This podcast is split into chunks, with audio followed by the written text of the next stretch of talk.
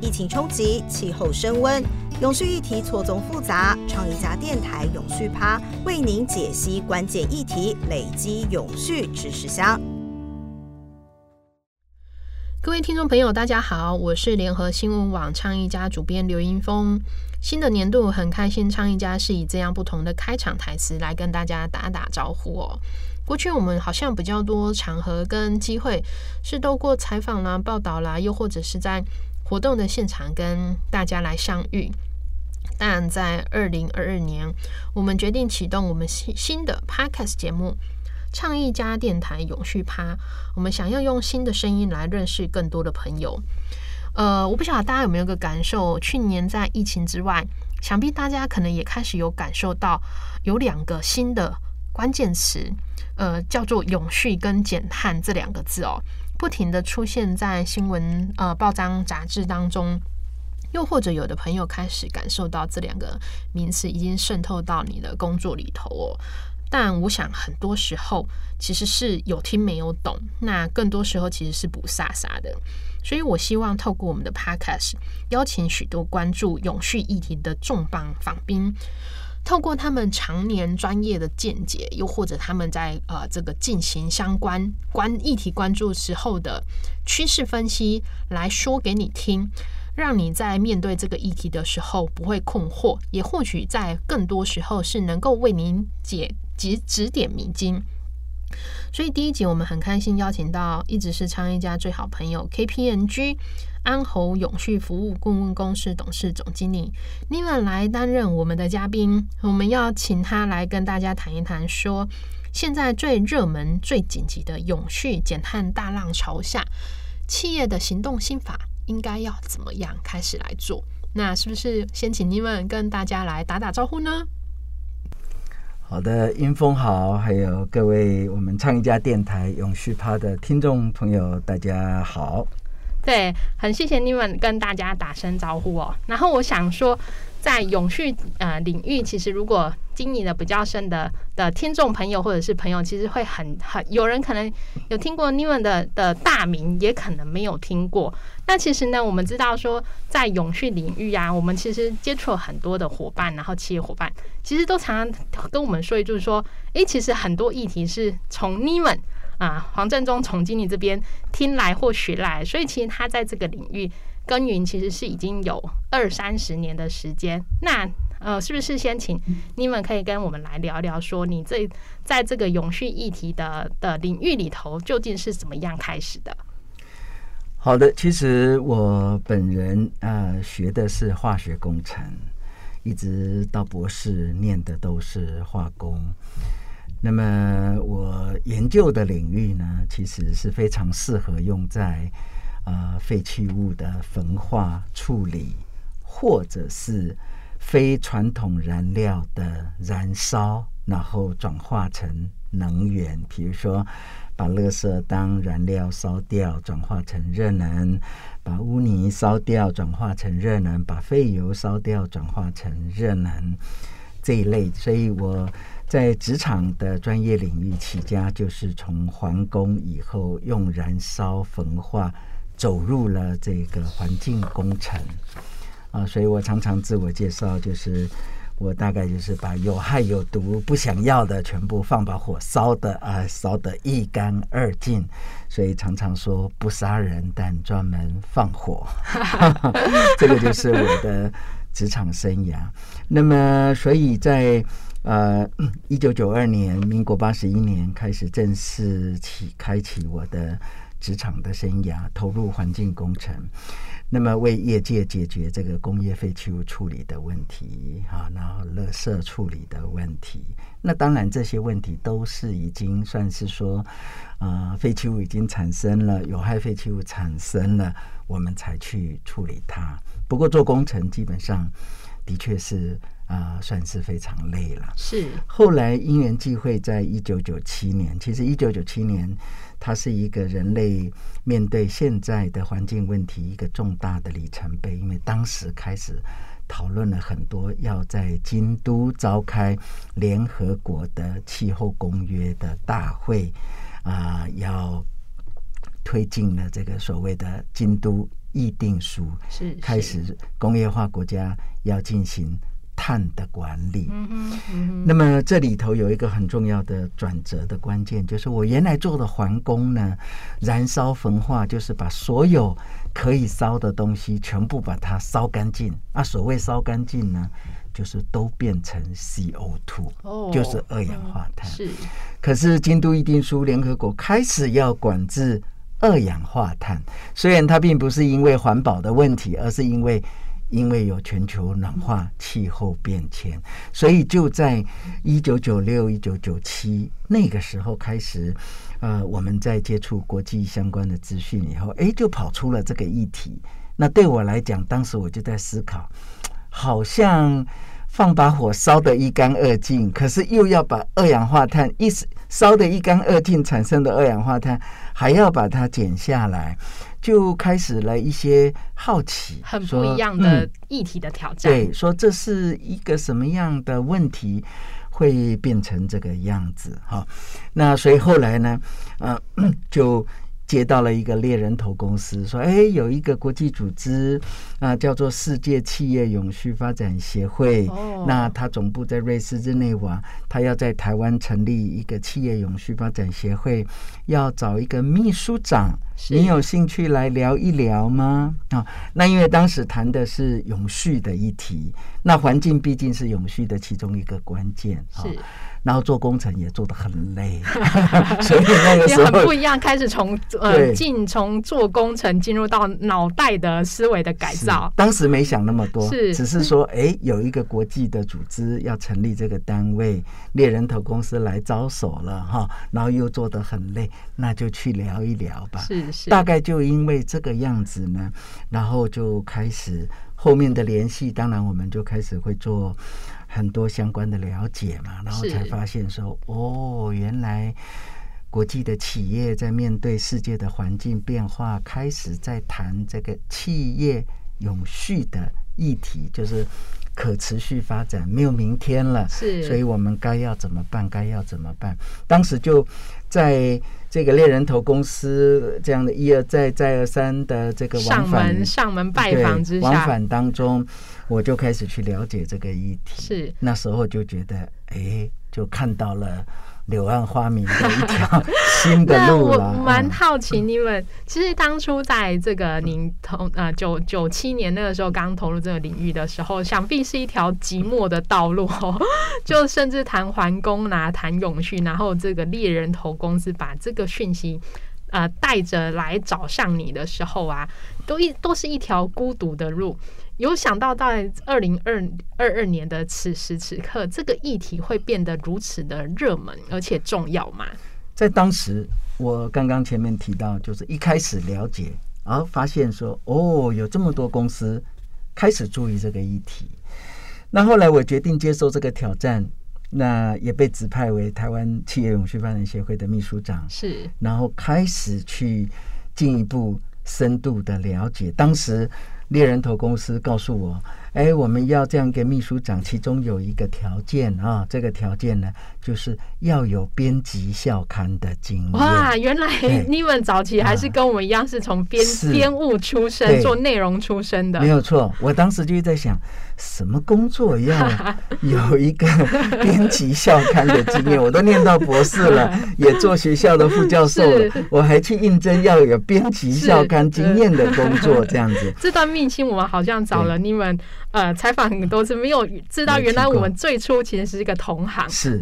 他当时就是主要的原因，就是因为企业永续是一个新的议题，是。所以他需要从瑞士、从先进的公司、从先进国家做一些倡议，然后他希望世界各国，当时他们是同步在启动世界六十个国家也能够建立这个企业永续发展协会，所以秘书长要扮演一个执掌的角色，就是是。要去。收集、分析、组织、吸收，然后再把它白文化以后，要扩散到给本地的企业家们。哦是所以是他的这个呃要求原来三十三十年前，那个你们其实已经在做这个永续沟通的工作。没错，其实嗯就是他的确是在这个工作职场上面就有这样一个明确的要求。了解。所以呃，进到这个领域了以后呢，一开始我当然就是说从环工转到永续是属于比较倡议，完全就是我们倡议家。是，所以我开始要吸收很多先进公司所做的事情。当时给我第一个大的感受是。哇！因为我那时候三十五岁，我三十五岁开始接触到世界不可持续的议题，是。开始接触到企业社会责任的议题，开始知道这个世界即将面临毁灭的议题。是。那个时候，我的孩子刚刚出生哦，所以我心里很急。啊，因为我三十五岁才知道哇。有这么样一个重要的问题，所以我呃，在有了孩子以后，等于那个时候基本上就是做这件事情，有一个责无旁贷的一个任务，就是说，那我们的孩子怎么办？哦哦，所以很急的状况之下呢，刚刚英峰问到了，就是说。这是一个寂寞之旅，当时还没想这么多，只是急，只是这是一个严重的问题。了解。然后呢，嗯，看到了它是应该要被大力倡议的一个领域，是。所以当时是呃激发了一个强的热情、使命感，觉得这件事情非常重要，攸关自己，有攸关整个大环境。好，所以当时的。这个起心动念，是因为延续我的化工背景、环工背景，转到啊永续的倡议，然后自己有孩子了以后，看到这件事情的严重性，而激发了那个热情感。是后面就开始一样一样。那第二个我很大的感受就是说，我看到当时呢。国际重要的金融机构、世界重要的品牌，而且是三十几个产业重要的世界领导性的公司，都在这个平台上在推动这件事。所以当时给我很大的信心，就是这件事情一定是有未来的。了解，不然这些大公司不会花这么多力气在这个领域。所以我当时。啊，就是我觉得抓对了一个基本的轴心，就是反正跟着这些世界走在三十几个产业的龙头，跟在后面跟着走就对了。所以当时第二个我的感受就是这样，所以我就开始应该算是说很积极的来看他们推动什么东西，所以他们开始去行说 CSR 企业社会责任，开始行说气候变迁的行动，开始推动。企业永续的报告书，也就是非财务绩效资讯揭露，开始推动这个又环保又可以赚钱的生态效益的新的经营管理的理念，然后接着开始谈到贸易与环境、贸易与气候，接着看啊永续的融资，接着看责任的投资，所以就一样一样这样子来了以后，那么。在这个过程当中，我就觉得是说，我们一直在做倡议的动作。当时那个寂寞感就来了啊啊，因为别人听不懂，或者是说利息的工商回来哈，就是说这根本不是现在的商业模式，是金融融资投资的模式。可是我们就一直在看看看，要注意这个，看看看，要注意那个，对，然后就开始面临了很多。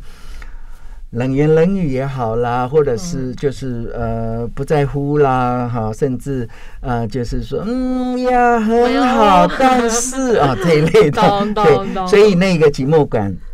就出来。但是我延续的刚刚前面第一点，因为我们看下一代的未来；第二点，看世界大公司在这个议题，因为跟我一起工作都是这些大公司的副总裁，是啊，所以我觉得。八九不离十，跟紧一点就对了。所以您可以看到说，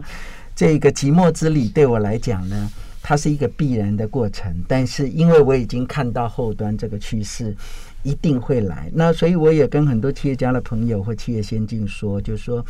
这。呃，我真正投入这个领域应该要迈入二十五年哈。那如果连我皇宫，大概就是三十年的职场的生涯走到今天，我觉得最心安理得的一件事情，就是过去二十五年来，我们在倡议在擘画、在推广、在宣扬，甚至开始工具化，开始导入公司的这个行为或者是策略，几乎可以这么说，每一项被我点到的都没有超出。这个原来的预期就发生了，是哦，所以我想这一件事情呢，呃，大概一路走来，也为什么这么有动桃，大概也是这样的一个关键了。对，刚才呃，你们讲到这个预期之内，我其实特别有感，因为我刚才要来跟你们录这一集节目之前啊，其实我也又回想说，哎，其实我们每一年的大概也都是。一月啊，二月的时候，我们都一定会觉得说，哎，新的年度好像要来找你们聊聊，然后请他来帮我们指点迷津一下，这个有点像占星术，看一看呃新的一个年度的一些重要议题哦。那有时候你讲的，你不知道说，哎，这个你们到底今年有没有预测准啊？所以我其实是把每一次我们每次的访谈，然后我再回头去看，其实看。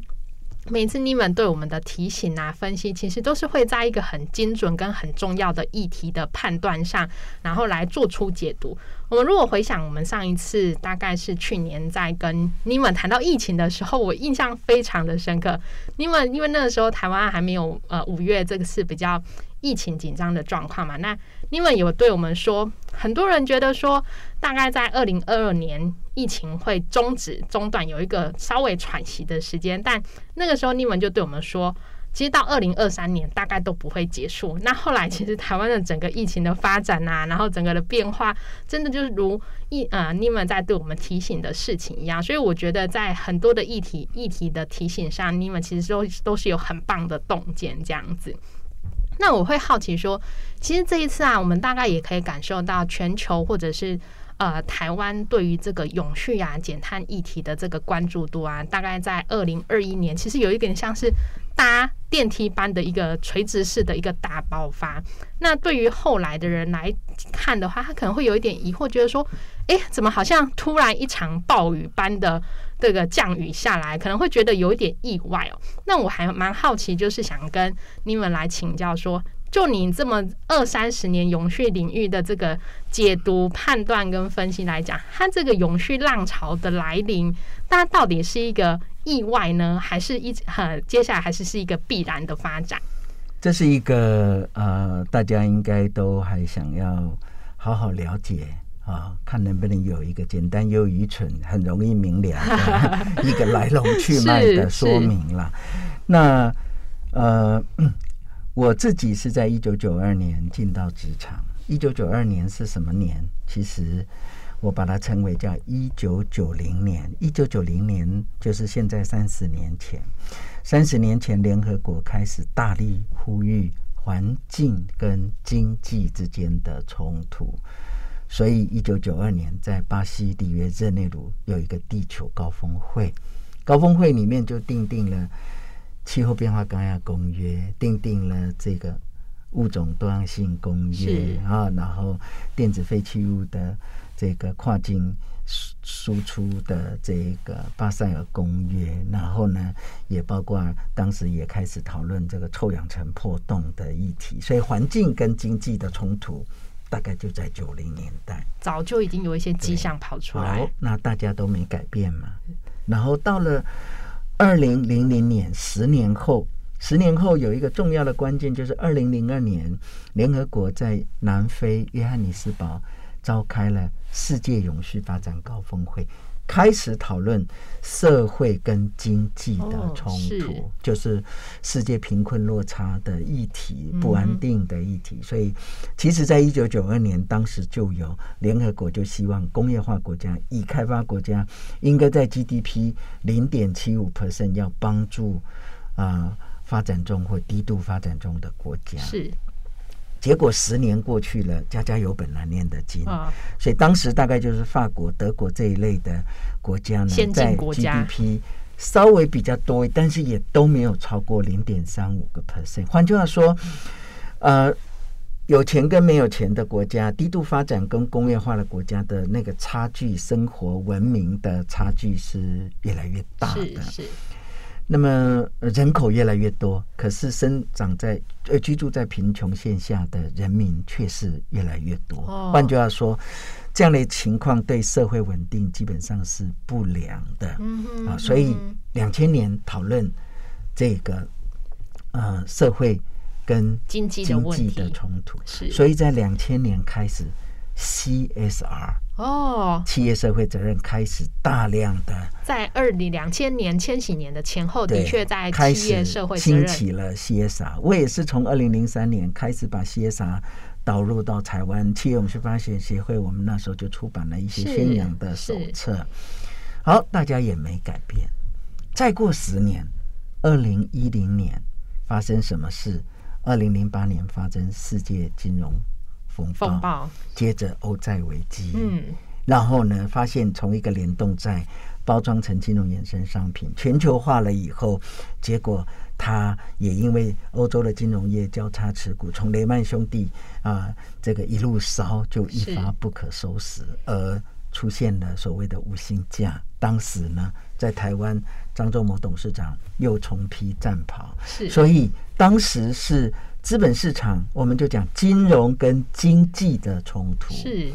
原来是一九九零年是环保搞到大家活不下去，后来社会搞到大家活不下去，然后呢，金融资本市场也可以把大家搞得活不下去。所以您可以看九零、零零、二零一零，所以是环境、社会、经济。你也没改变，我也没改变，资本市场也没改是变。再过十年，二零二零年，全世界老天大自然反扑，就叫大家停下来，lock down，哦，无差别的风险，男女老少、红黄白黑，不管在有钱没有钱的国家，全世界都必须停下来。所以这个时候，我们应该要有一个反省：如果过去三十年的商业模式、投融资的模式、企业发展的模式、产品跟服务提供的模式都是没问题，今天不需要走到这个坎，全世界因为自然界的反扑，必须停下来。会变种的病毒表示它来自大自然，嗯。啊、那刚刚英峰提到的，我们之前在讲，我的说法是说，我还没有看到头的疫情，它就不会有后。是对吧没错，所以两年过去了，我们还是没看到头嘛。对镜头看不到的样子，哦，所以基本上这样的一个问题，就是说人类反省还不够的状况。我们现在看到的情形是，哎，越来越多先进的国家大家不合作，世界卫生组织没办法合作，是国际治理没办法合作是，是，所以在这个情况之下，我们就陷在这个泥沼中。嗯所以很重要的醒思就是，如果过去三十年的 model 都 OK，我们今天不用这样。所以换句话说，走到今天，物种都灭绝了，所以我们不容易找到药医。啊，然后气候极度异常了，所以这个病毒一直在变种，这个都是互相关的因素啦。彼此在互相拉扯对，所以这个嗯。链锁的这个骨牌效应，其实是我们最怕，因为哦。今天已经没有办法是单一事件，但是过去三十年是有单一事件，哦嗯。可是现在是全部都纠结在一起，嗯找不出线头，对，那所以也是因为这个样子，国际上面开始世界经济论坛开始倡议。叫利害关系人的资本主义，你不能只想到你自己。哦那这个也是过去三十年大家的 model。是那我们现在要赚钱，no，我们要赚三重盈余，环保也要赚钱，嗯社会也要赚钱，企业要赚钱，所以是要大家共好。三重的共盈益余，对、哦。三重盈余是的概念，是。所以表示我们过去在讲要有明天，大家就必须要放长线。嗯那现在的财报你会看，都是只有一年，单重的，我们就看一年一年，看你有没有赚钱。可是你拉出去排出去的东西，你都没有想到对别人会造成什么影响，你只想到自己，这就是过去的商业模式。是。所以我们可以这么说，就是说，这个新冠疫灾对我们，我都不讲疫情，我都讲疫灾是哈。新冠疫灾对我们造成的影响有多长，就代表老天要求我们要反省多长的时间 要做多少的形式。如果我们没办法改，现在我们看到能源开始改，交通运输要开始改啊，然后呢，建筑要开始改，低碳制造要开始改，是每一个领域全部都要改，大家才有可能有明天。所以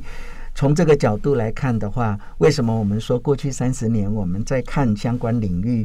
的问题，其实现在都已经发生，因为我们看的是一个系统性的一个环节，长期的观察，长期在观察这个议题上面。那么国际上也因为这样的一个长期观察的情况，走到今天，也才说哦，原来我们。必须要有更低碳，我们需要做更多负责任的投资，我们需要更多负责任的生产跟消费，然后这样的一个议题呢，慢慢慢慢就得到更多人的支持。哦，所以可以说，在二零二零年一直到现在，新冠疫灾的我们现在这个泥沼的过程当中，是把过去三十年那个疮疤整个都揭开来，让脓必须要对的问题挤出来。对，这个时候要那么，所以它是一个累积性的爆发了是哦，是所以这个大概就是我们如果从这样子来做解读的话，希望也有助于我们听众朋友可以了解，原来这是有原因的。是是，就像你们刚呃大家所提醒的哦、我们也有一听过一种说法，就是说，因为这个课题呢，其实是一场就是呃非常难的一张考卷哦。可是对多数而言，可能现在大家还是像一个国小生的这个小学阶段，要急急忙忙的来补课，然后才突然意识到这个议题的重要性。那其实我也还蛮好奇，想要跟你们这边做请问，就是说。对你来讲啊，你花了三十年的时间在永续啦，在零碳、低碳的议题上，呃，关注很久，也分析很久，其实是一个像是教授级的这样的专业的人士哦。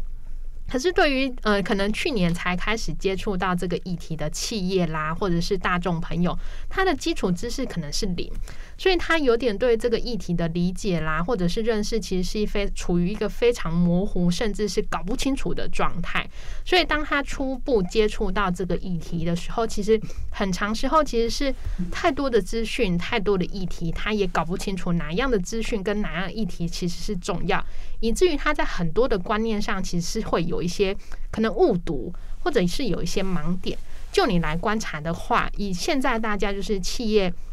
对这个议题的想象里头，最常看见的这个观念误区或者是观念盲点，会是出现在什么事情上？我，我想应该最关键的议题还是您刚刚前面问的，他不知来龙去脉，是然后呢，看起来严重，可是他想要用简单的方法来解决。哦，是他觉得这个是不需要花钱的，哦，他觉得这个是不需要人力投入。我想天底下没有这么好的午餐呐、是是所以我觉得这个关键是啊、呃 大家最大的一个误解啊，也就是用过去的模式来思考现在的问题跟未来的经商可能需要的通行证。所以，如果我们告诉他说你这个要改，那个要改，那个要怎么样，他都会得到说这是不可能的，这要花很多钱的。那我们就说对，那除非你就是要被上冲下洗，被从这个市场洗出去啊。所以我个人最大的呼吁就是，呃，因为事事态已经到了紧急了。对，那我们在今年也特别是一个发红灯警讯的时刻。没错，这个是属于整个外部环境已经变化的紧急状态啊。那另外一个紧急是我们已经从二零二一年开始，下半年就越来越明显，因为供应链里面开始要求，嗯那那个紧急就真的对公司来讲会感受到有实质的冲击。比如说，客户开始要你明年就百分之百绿电，对，然后明年就要把碳足迹盘查一张一张紧急的考试卷都对，一张一然后你问题都。还没搞清楚，他就要你这个，哦。要你那个。现在嗯我们开始有看到是。这种状况，是。所以呃，我们会觉得就是说，刚刚前面谈到的问题是说，会走到今天这一步绝非偶然，是。包括灾难的部分，包括驱动力的部分，包括来自供应链的要求或资本市场的逐渐的改变，它都是有原因。是那要有原因，我们一般来讲走到今天是必须要大幅的改变。那大幅的改变，它肯定需要有人，它需要有资本，它需要有技能，它需要有方法去导入。所以应该是说，就像我们过去讲说数位化，你没有电脑变成要有电脑，那你要去买硬体，是你还要学软体你还要让你的同仁去了解这个怎么去做应用，甚至你要招募这个领域专业的人。专家所以我们可以这么说，我们过去台湾从加工出口区、劳力密集产业走到资讯高科技，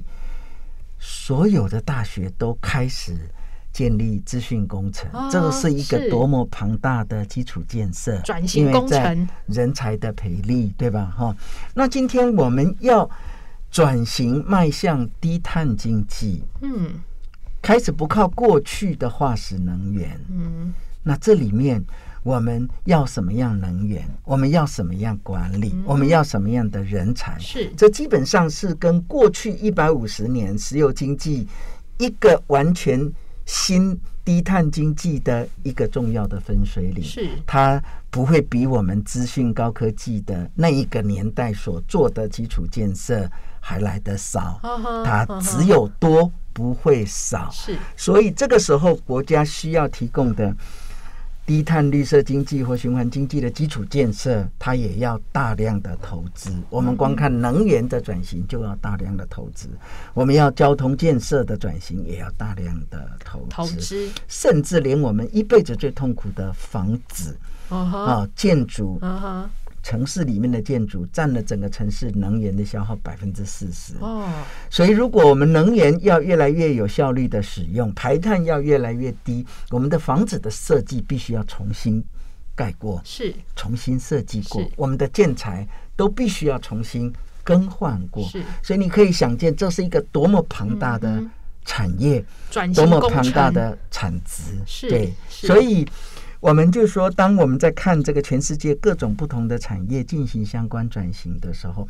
它是一个呃石油经济呃在做最后的困兽之斗，然后即将迈入呃低碳经济的这样的一个发展的时候，基础建设公部门有大量必须要投入，私部门、民间企业部门要有大量的投入。如果结合我们现在的新冠疫灾来看啊，疫情疫灾还没有看到头，换句话说，数位化的部件仍然必须会持续扩大。这个路径上还是会持续的奔驰，这样对，那就在一月十七号开幕的世界经济论坛，就把数位化哦已经变成是人权了。哦好，OK 啊 OK，，数位化是人权。如果各位听众朋友有这个兴趣，也可以开始去看一下世界经济论坛在今年的主题里头谈到的这个无接触经济里面的数位转型的议题。它的确是人权。当我们新冠疫灾，我们必须在家工作。各位可能没想到，那全世界每个国家都可以在家工作是吗？是很多国家是没办法在家工作，因为它的数位基础建设根本就不够。所以在这个情况之下呢，我们就会发现，无接触经济不能上学要远距教学，不能上班要在家工作，不能 shopping 就要电商的。发展。所以一再持续下去，各位就可以想见，台湾的科技业就会继续发展。赚灾难财。是是。啊，我们两年前经济成长率二点九八，去年经济成长率六点零九。是，我们看今年经济成长率有没有可能 ten percent？OK 啊，可是这个数位化变成是基本人权的时候，啊，你我们就会知道说，这样的一个发展对未来要能够可持续，这里头台湾的数位科技是非常厉害，硬体、软体，但是我们其实是做世界最好的后援，我们把疫情控制好，其实是作为全世界要数位化的。一个非常具有保障的一个生产供是应的解方很重要的大后方。没错，是。那所以就是说，永不永续，其实我们可以看短，但是也必须要看长。因为我们现在是要看未来一百五十年，在新兴能源还没有被发展出来之前，新模式跟新解方还没有出现之前，我们势必是要沿着现在的转型的路径去加大力道往那个方向前进了。所以等于也就是说，我们必须要让企业界的来了解，就是说这是一个非常啊。颠覆性的分水岭，而不是说啊成本而已哈、哦所以这个颠覆性的是从石油经济扩展到低碳经济的这个大的分水岭。所以我个人会呼吁了，就是说企业界呢，该要投入的人，该要投入的资源，该要投入的软硬体的建设，因为你必须要打造一个让公司可以翻两番啊、更好的一个基础建设跟生态系统啊，不然的话，你很难跨过过去以石油经济为主的思考跟商业运作的 model。很谢谢 Niven 在这短短的时间，透过 Podcast 跟我们解析了他最初为什么会踏入永续领域的开始，也为我们呃提醒了说，面对呃新的年度永续浪潮之下企业应该要有什么样的心态跟做好什么样的行动来预备这样的呃永续浪潮的到来。那我们也非常谢谢他也期待我们下一集能有更好的节目分享给各位听众朋友。我们下次再见拜拜。